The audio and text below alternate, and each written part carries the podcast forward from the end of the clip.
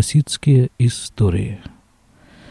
Сегодня 18 декабря 2014 года на еврейском календаре 27 число месяца Кислев 5775 года, третий день Хануки.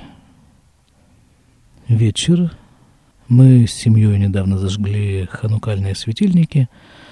И вот я сижу возле этого светильника, смотрю на три ханукальные свечи.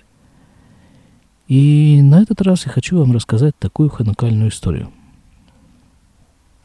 Я слышал ее от э, своего знакомого Янкеля Кругляк.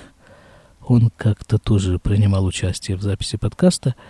Правда, это было уже, наверное, год назад. А он услышал эту историю от своей сестры Сары Лернер. А вот она услышала эту историю при довольно примечательных обстоятельствах. Это было в 1949 году в Ташкенте. Ей в то время было 8 лет. У них дома жил один человек. Собственно, у них дома постоянно жил один или два человека. Кроме их семьи, конечно – Просто их папа, поскольку сам он был э, человеком вне подозрения у советской власти, то он брал на себя труд прятать людей, которые находились под э, подозрением или даже преследованием советской власти в те далекие сталинские времена. Он прятал их у себя дома. И вот постоянно один-два человека у него дома прятались. И вот э, человек, от которого Сара в детстве слышала эту историю, его звали Доид. Точнее, это было его не настоящее имя, конечно, его так называли дети в целях конспирации. Сам этот Доид э, отсидел уже дважды в сталинских лагерях. Один раз до войны, другой раз после войны.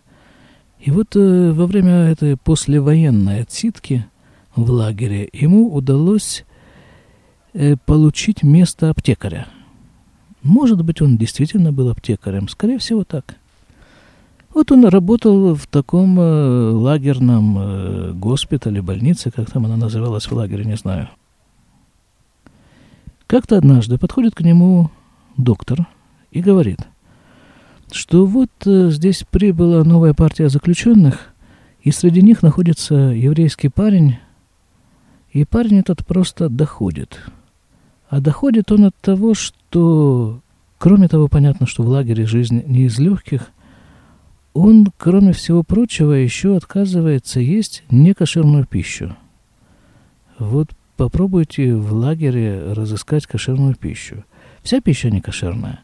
И вот он ее практически не ест. Ну, иногда перепадает, там что-то удается сделать, э, я знаю, там картошку отварить каким-то в какой-то нелагерной кастрюле или как-то там еще что-то добыть, какие-то посылки. И вот на этом он перебивался несколько лет. Но организм все-таки имеет не безграничный запас прочности. И вот после нескольких лет э, такой жизни он э, был в очень тяжелом состоянии и практически доходил.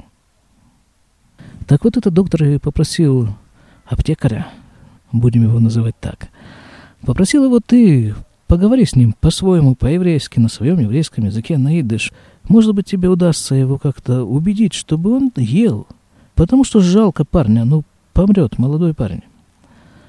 Аптекарь пошел к нему, начал с ним разговаривать и понял, что нет, это бесполезно.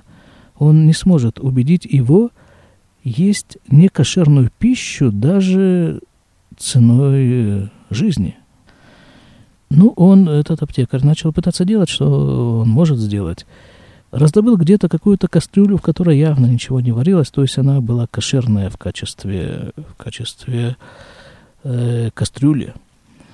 Раздобыл картошку, отварил там картошку, дал ему поесть. Вот это он съесть согласился, это было кошерно. Но ведь это эпизод. Невозможно обеспечить ему постоянную поставку кошерной пищи. И буквально в эти же дни аптекарь получает э, препараты на свой аптечный склад, и среди этих препаратов совершенно неожиданно, такого не было до сих пор, он получает маленькую бутылочку с оливковым маслом. Он его еще называл прованское масло. И вот он совершенно радостный бежит к этому самому парню. Его звали Моше Сосонкин, кстати, этого вот парня, который отказывался принимать некошерную пищу. Он бежит к нему с этой бутылочкой и говорит, вот смотри, вот смотри, что у меня для тебя есть.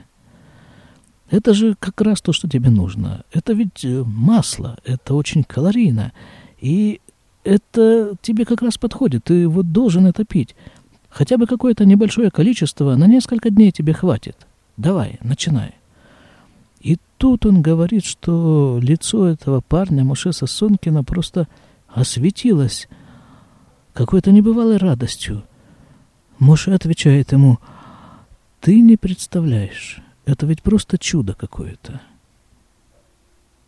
Ведь сегодня первый день Хануки, и вот этого вот оливкового масла хватит мне, чтобы каждый день в течение восьми дней Хануки зажигать ханукальную свечу». И вот так он и сделал. Он раздобыл где-то картофелину, сделал в ней углубление. Из арестантского ватника вытащил кусочек ватки, сделал из нее фитиль, налил в углубление в картофелине оливковое масло и в течение восьми дней Хануки каждый день зажигал ханукальный светильник. И так прошла Ханука – а через несколько дней Муше Сосонкина не стало. Ему было, насколько я помню, 26 лет. Я не буду комментировать эту историю. Радостной вам Хануки.